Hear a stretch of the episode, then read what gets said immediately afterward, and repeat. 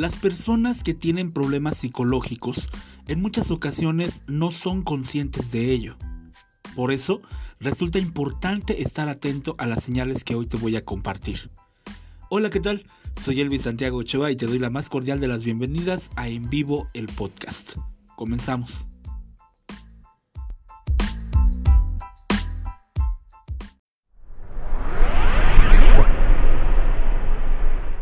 Iniciando sesión. En tus oídos. En tu vida. Un sonido conectado a tus oídos.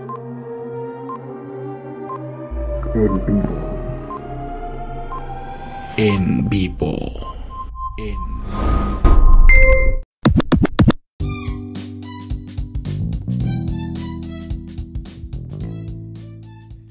En realidad no se puede hablar de una mente normal y otra anormal. Si te fijas, lo que en un tiempo y en un lugar es normal, en otra época y otro sitio puede ser considerado patológico. La mente y el comportamiento humanos tienen manifestaciones muy variadas y no porque se salgan de lo común quiere decir que estemos ante algún tipo de problema.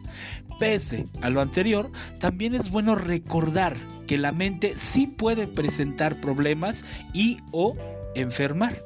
Por ejemplo, esto sucede cuando alguien desarrolla ideas o conductas que hacen daño sistemáticamente a sí mismo o a otros, o cuando hay una dificultad severa para distinguir los hechos de las fantasías. Antes de continuar quisiera compartirte una frase de Franz Grill Perser. Las cadenas de la esclavitud solamente atan las manos. Es la mente lo que hace al hombre libre o esclavo. La gran dificultad reside en que la persona que tiene problemas psicológicos en muchas ocasiones no es consciente de ello. Por lo general se da una relación enfrentada. Cuanto más graves son los problemas, menos consciente es de ellos. Se debe a que la dificultad se origina en la mente y es esa misma mente la que realiza la evaluación. De ahí que resulta importante estar atentos a los síntomas. Estos se definen como rasgos, señales o características de la conducta. Por lo tanto, no son concluyentes, pero pueden sugerir la existencia de alguna dificultad en la mente. Por eso hoy te voy a compartir estas siete señales de que algo no anda bien en tu mente. Y empezamos con la percepción y los problemas en la mente. La percepción es la capacidad de captar el mundo con los sentidos. Oído, vista, tacto, gusto, y olfato. Lo adecuado es que percibas el color, el olor, la forma, etcétera, tal y como son. Sí, ok, de acuerdo. Con un margen. Nuestro sistema perspectivo es especialista en jugarnos malas jugadas o malas pasadas, hacernos malos juegos, y no por ello en nuestra mente hay un problema serio. Para determinar si lo es o no lo es, una pista reside en evaluar si estas malas pasadas condicionan nuestra vida, en qué grado y si son o no la causa de un malestar. En ocasiones nuestra mente percibe algo que realmente no está ahí.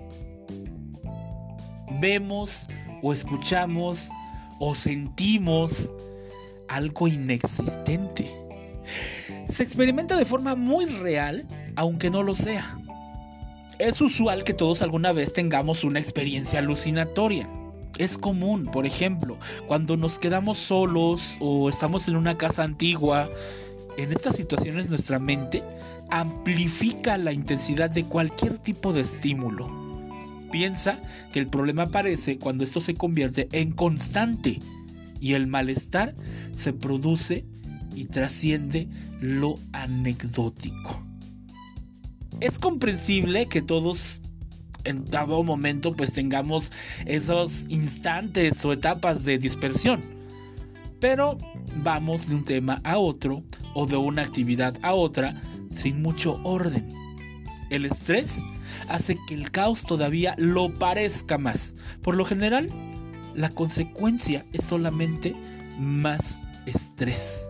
El problema aparece cuando esa dispersión se convierte en incoherencia y se mantiene de manera casi constante.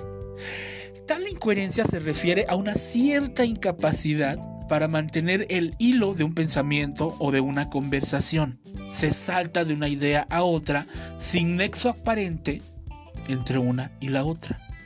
Tenemos por eso que ver cuál es el contenido del pensamiento.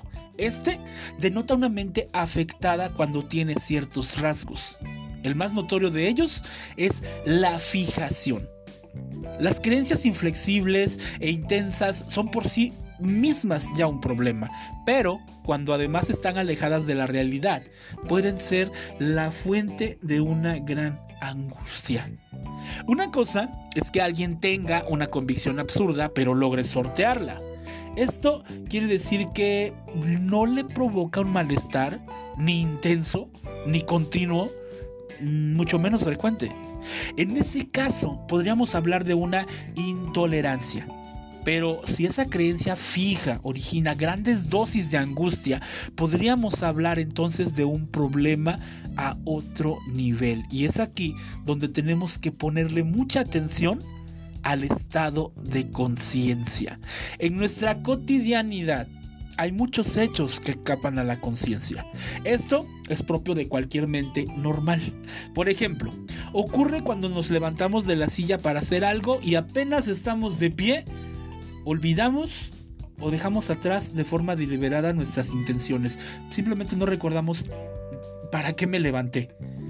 Si estas fugas de conciencia son habituales o involucran hechos relevantes, podríamos hablar de un problema en la mente. Si alguien lleva a cabo algo y después no tiene idea de por qué o para qué o cómo lo hizo, entonces tenemos una buena razón para sospechar. Y es entonces donde entra el juego de la mente y la atención. Los problemas de atención tienen que ver con una ausencia o con un exceso de concentración. Cuando hay ausencia de enfoque, la mente baila de un lado a otro sin rumbo. Por ejemplo, la persona es incapaz de seguir una instrucción prácticamente paso a paso. En cambio, si hay un exceso de enfoque, la persona pierde la atención periférica. Esto quiere decir que es incapaz de conectar con el entorno cuando dirige su atención a algo. Obviamente, para que sea un problema de la mente, este síntoma debe ser severo y mantenerse durante el tiempo que estipulen los criterios diagnósticos. Y para ello juegan un papel importante la memoria y el reconocimiento. Los fallos en la memoria y el reconocimiento pueden tener muchas causas. Surgen del estrés, de la fatiga o del exceso de estímulos, entre otros desencadenantes. La memoria humana no es como la de una computadora. Por ejemplo, piensa que las emociones influyen mucho en la profundidad con la que registramos un hecho o un dato. Lo que algunas personas llaman lagunas mentales o amnesias parciales o totales de hechos relevantes constituyen un indicador de que algo pasa en la mente. Son fuentes fundadas de sospecha el olvido recurrente o la incapacidad de reconocer hechos en los que se ha estado involucrado. Y aquí entra otro papel importante que juega el lenguaje en combinación con la mente. El lenguaje es el principal vehículo del pensamiento. Un lenguaje claro habla de una mente clara. Y por lo contrario, siempre que hay un problema en la mente, se refleja en lenguajes confusos, desorganizados o poco pertinentes. Dentro del campo del lenguaje, caben expresiones no estrictamente verbales, como el tono de la voz o la gestualidad. Alguien que no es capaz de sostener la mirada o que hace excesivos movimientos cuando habla, también puede tener problemas.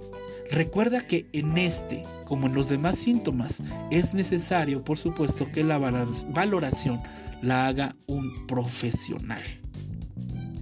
Espero que el tema de hoy te haya gustado tanto como a mí. Espero por supuesto que hayas aprendido tanto como yo. Y espero también por supuesto que lo apliquemos. Y también quiero invitarte para que la próxima semana no te pierdas en vivo el podcast, ya que tendremos también a dos personitas invitadas que nos estarán platicando, ya que la próxima semana hablaremos también sobre algunos temas en que tienen que ver en la cuestión de la nutrición cómo nos sentimos cuando bajamos de peso, hablar de dietas si funcionan o no funcionan. Vamos a platicar prácticamente de la experiencia de bajar de peso a través de una buena nutrición y una buena alimentación sin dejar de lado, por supuesto, lo que mucho nos encanta consumir. Pero de eso te platico la próxima semana. Por ahora, el tiempo se me ha terminado.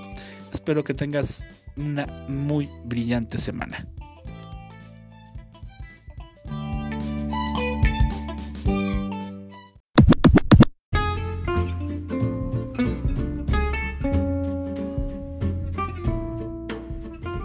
Quiero darte las gracias por haberme escuchado y antes de que te vayas te invito a que te suscribas a este podcast. Sígueme también en Twitter como arroba el tc y si lo tuyo es la lectura te invito a que me sigas en WordPress, búscame como arroba el tc o bien www.wordpress.com diagonal el tc.